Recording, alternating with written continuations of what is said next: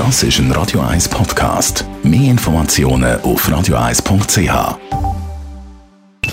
Die Morgenkolumne auf Radio 1 präsentiert vom Grand Casino Baden. Grand Casino Baden. Baden im Glück. Matthias, guten Morgen. Guten Morgen, Marc. Die Ja, Evakuierung vom Bundeshaus beschäftigt dich. das freut dich sicher als Berner. 50 Jahre nach dem Tod von Manimatter werden seine Chancen Realität. Wir erinnern uns, so beschreibt der Manimatter im Lied Dynamit, Zitat, ein bärtiger Tipp, wo sich zu nachtschlafender Zeit am Bundeshaus zu schaffen macht mit Dynamit. Gut, es hat vorgestern einen kleinen Unterschied zum Manimatter gegeben. Der Typ, der das Bundeshaus geleitet hat, ist am helllichten Tag gekommen und hat am Ende kein Dynamit dabei gehabt. Ob er fertig war, das weiß ich nicht.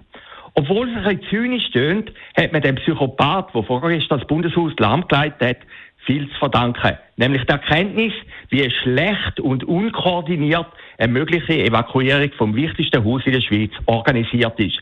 Das ist wirklich erstaunlich, gerade in einem Land, wo alles und jedes Detail in unzähligen Übungen und Wiederholungskursen immer und immer wieder durchexerziert wird. Höchstwahrscheinlich haben Heerscharen von Expertinnen und Experten in den letzten Jahrzehnten darüber nachgedacht, was passieren würde, wenn jemand wirklich ein Bundeshaus angreifen würde. Und jetzt passiert es in der Realität. Alle grossen Zeitungen bemängeln heute Morgen ein mangelhafte oder fehlerhafte Sicherheitsdispositiv. So ist für das Bundeshaus West Bundeskanzlei zuständig, für das Bundeshaus Ost das Verteidigungsdepartement, für das Parlamentsgebäude, wo National- und Ständerat tagen, Parlamentsdienst und für die Eingangskontrolle von der Bundeshaus und vom ganzen Trakt Bunde Bundesheitssicherheitsdienst. Das ist es Krüsi Müsi und führt, wie das Beispiel zeigt, zu großer Verwirrung.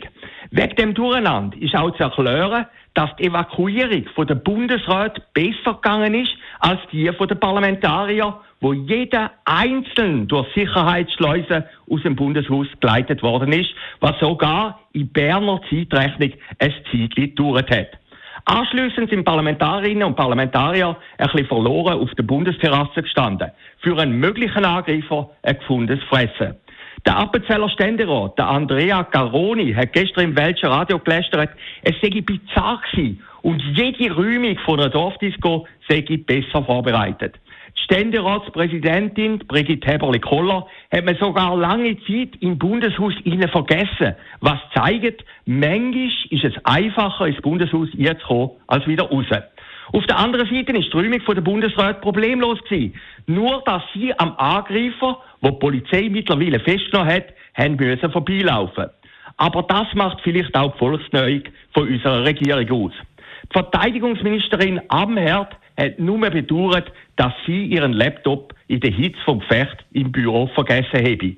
Anfänglich habe sie sogar gemeint, es handle sich, sich um, beim Ganzen um eine Übung. Bleibt zu hoffen, dass sie das bei einem möglichen Angriff auf die Schweiz nicht denkt.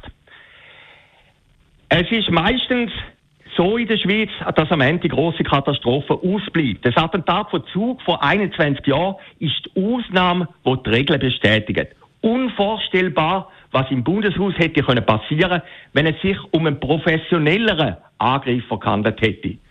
Für die Räumung vom Zürcher Kochareal ist es sicher von Vorteil, wenn man keine Experten aus Bern beizieht.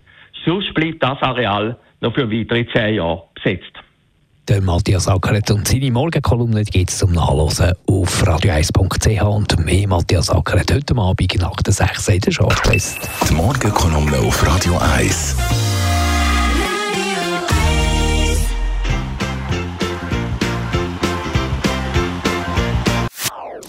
Das ist ein Radio 1 Podcast. Mehr Informationen auf radio1.ch.